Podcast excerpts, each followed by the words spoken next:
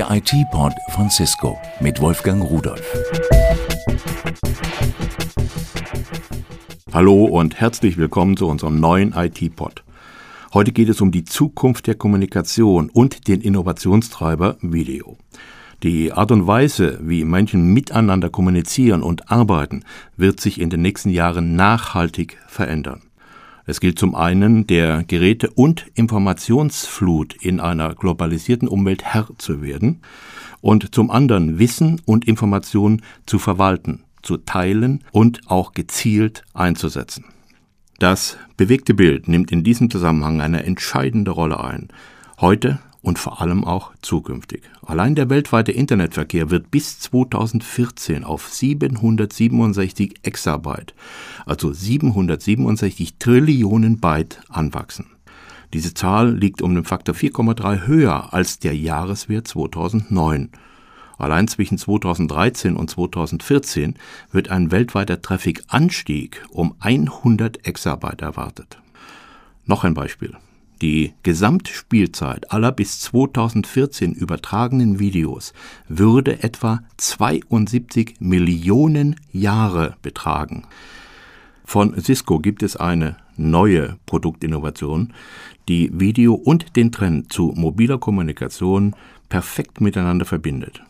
Wir können nun schon ahnen, wie die nächste Generation von Collaboration aussieht, wie Video auch künftig unsere Kommunikation verändern wird und wie sich unsere Arbeitsweise dadurch ebenfalls verändern wird.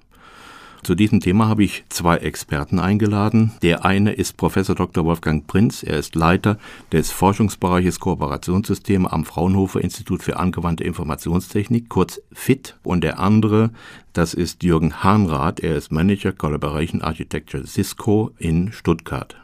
Herr Professor Prinz, wie wird denn die nächste Generation von Collaboration aussehen? Wie wird sich das Kommunikationsverhalten der Anwender in den Unternehmen dadurch verändern? Ich glaube, wir können zwei verschiedene Trends beobachten. Der erste wird einerseits sein, dass sich Kommunikation und Kooperation von den klassischen Medien, so wie wir das derzeit kennen, Telefon, E-Mail, Kommunikation, sehr stark verlagert wird in andere Medien, äh, wie sie derzeit vorgezeichnet werden, zum Beispiel durch Facebook oder andere Social-Media-Systeme. Das heißt, Benutzer gehen weg vom eigentlichen Messaging per E-Mail hin zum Sharing. Sie teilen ihre Informationen in sozialen Plattformen.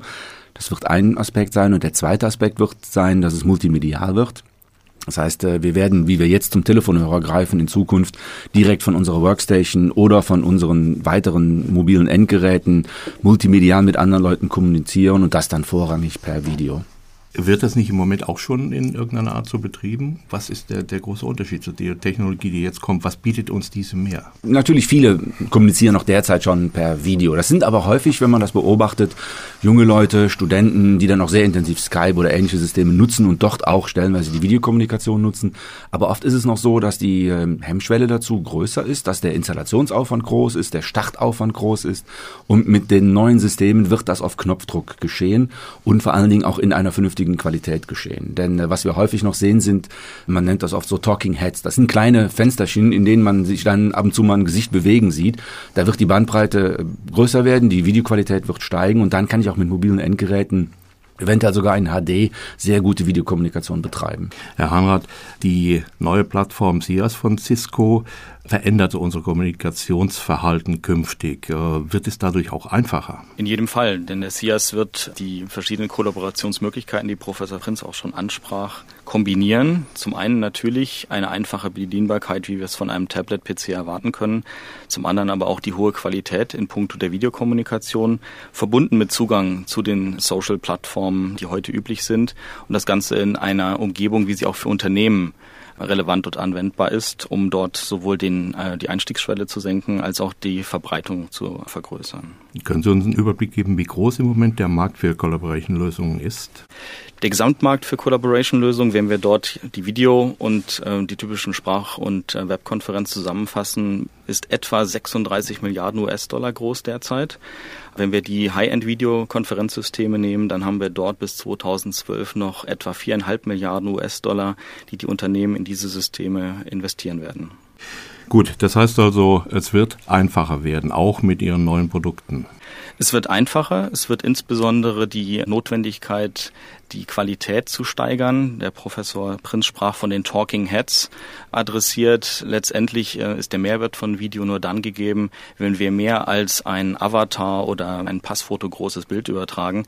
Hier ist der Anspruch sicherlich äh, in HD zu übertragen. Hier hat Cisco Telepresence ein Stück weit den Standard gesetzt und wir übertragen diesen Standard auf ein mobiles Device, das den Nutzer dann auch unabhängig davon macht, ähm, an einer solchen Konferenz teilzunehmen. Er muss nicht in einen Raum gehen, er muss nicht ähm, an seinem Arbeitsplatz sein. Er muss natürlich in einer optisch und akustisch angemessenen Umgebung sein, aber ansonsten braucht er letztendlich nur noch dieses Gerät, um in höchster Videoqualität zu kommunizieren. Ja, Professor Brenz, sehen Sie das genauso, dass diese Anforderungen, das Anforderungsprofil an diese Technologie sich geändert hat und auch geändert werden muss. Was ist aus Ihrer Sicht wichtig dabei?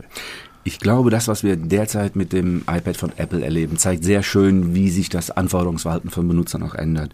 Wir untersuchen noch aktuell die Nutzung des iPads und was man feststellt, ist, dass die Leute es lieben, dass der Instant On ist. Man drückt auf den Knopf, man ist sofort im Internet, man kann seine E-Mails lesen, man kann sofort seine Apps benutzen. Im Gegensatz zum Laptop beispielsweise, der erstmal drei bis vier Minuten benötigt, um hochgefahren zu werden. Und ähm, solche Dinge erwartet man heutzutage von den Computern. Und wenn jetzt ein Gerät auf den Markt kommt, mit dem ich sofort in eine Videokonferenz einsteigen kann, auf Knopfdruck und auf einfache Art und Weise, dann kann ich das auch äh, meiner Großmutter geben um mit ihr nicht nur per Telefon, sondern per Videokommunikation zu kommunizieren, um ihr die Enkel zu zeigen, um auch vielleicht beobachten zu können, wie es ihr gerade geht. Und äh, damit erreicht man ganz andere Benutzergruppen im privaten Bereich, allerdings auch im, im Business-Umfeld, wo ähm, viele noch daran zweifeln, ob man diese Tablet-PCs, wie sie derzeit auf dem Markt sind, in das organisatorische Umfeld und in die Infrastruktur sicher einbinden kann. Mhm.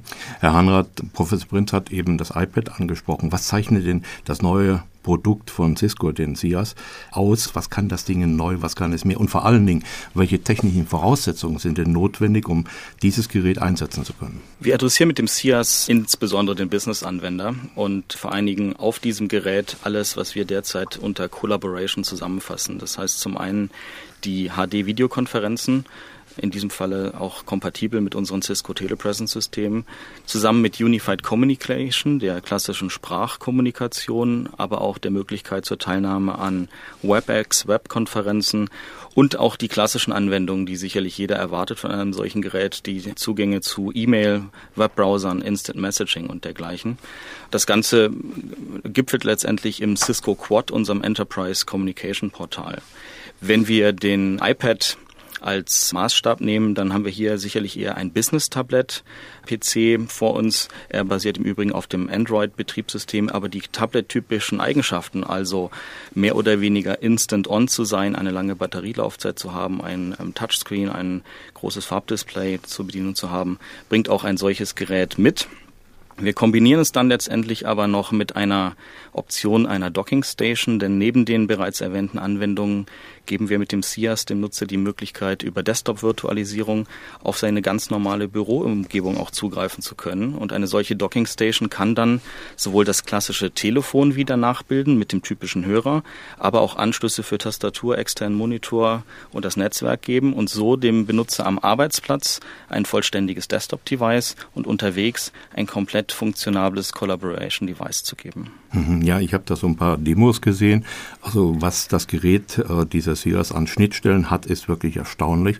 Und selbst ein Bluetooth-Headset ist wohl dabei, wenn ich das richtig verstanden habe, mit dem unterwegs telefonieren kann. Also das ist eigentlich für mich gesehen die eierlegende Wollmilchsau. Aber wie trägt denn diese UCC, diese Unified Communication Collaboration, zur Optimierung und der internen und externen Zusammenarbeit bei? Warum ist überhaupt Video dabei effizienter als nur Gespräche?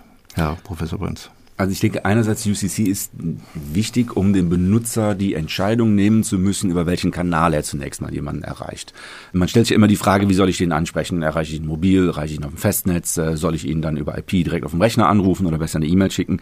Das wird ihm abgenommen, weil er ja eigentlich nur noch kommunizieren will. Und er erreicht den Gesprächspartner über das Medium, das gerade am passendsten ist. Das ist der eine Punkt. Und dann sehen wir natürlich schon auch den Bedarf, wir sehen das in den sozialen Medien, sich auch sozial auszutauschen. Dazu gehört natürlich auch, den Partner zu sehen. Den Partner anzuschauen, Gefühlsregungen zu sehen. Das ist nicht immer erforderlich.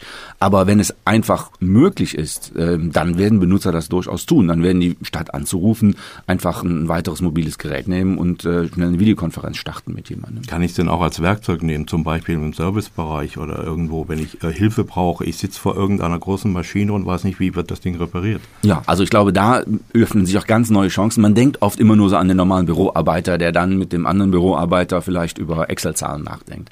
Aber wenn wir das jetzt mal beispielsweise in den Außendienst bringen, wenn wir das in die Werkstätten bringen, dann ähm, haben wir hier die Möglichkeit, auf Expertenwissen zuzugreifen, was gar nicht vor Ort ist, aber an anderer Stelle ist und wo Leute dann auch qualifiziert Informationen weitergeben können, weil sie vor Ort die Situation beurteilen können über das Videobild.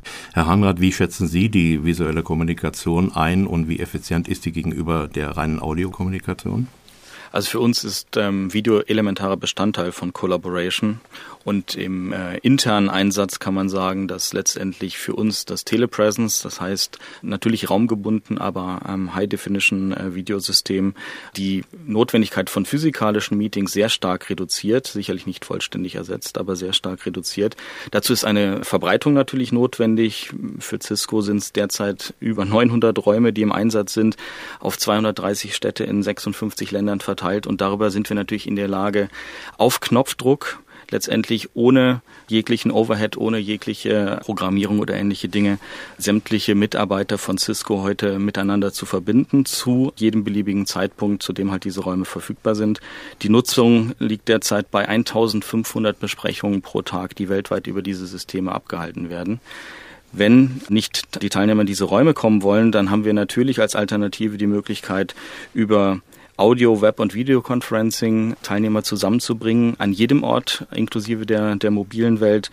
Und dort werden beispielsweise derzeit schon 90 Millionen Minuten als Webkonferenzen jeden Monat abgehalten, wo Mitarbeiter eben nicht sich in Räumlichkeiten zusammenfinden müssen, sondern ihre mobile Arbeitsumgebung nutzen, um äh, weltweit zu kollaborieren. Hört sich sehr gut an. Was spart man denn dabei? Nun, die ähm, Einsparpotenziale liegen vor allem natürlich auf der Reisekostenseite. Für ein global agierendes Unternehmen wie die Cisco geht es hier auch um sehr hohe Flugkosten, die seit Einführung äh, von Telepresence vor drei Jahren etwa 580 Millionen äh, US-Dollar Einsparungen betragen. Hinzu komme aber natürlich die Einsparungen, die durch die gesteigerte Produktivität kalkuliert werden können. Hier sind natürlich vor allem die Flugzeiten, Umsteigezeiten zu sehen, aber letztendlich bei internationalen Flugreisen auch all die Dinge, die mit Jetlag und Ähnlichem zu tun haben.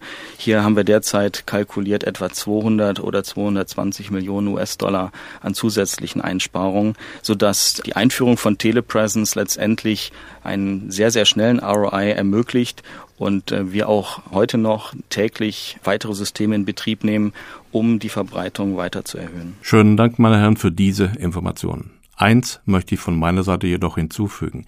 Ich halte diese Technologien für sehr, sehr positiv. Vor allen Dingen deswegen, weil dadurch der Flugverkehr und der Verkehr auf der Straße oder auf der Schiene deutlich reduziert wird. Und das bedeutet wesentlich weniger CO2-Ausstoß für eine wirklich lebenswertere Welt.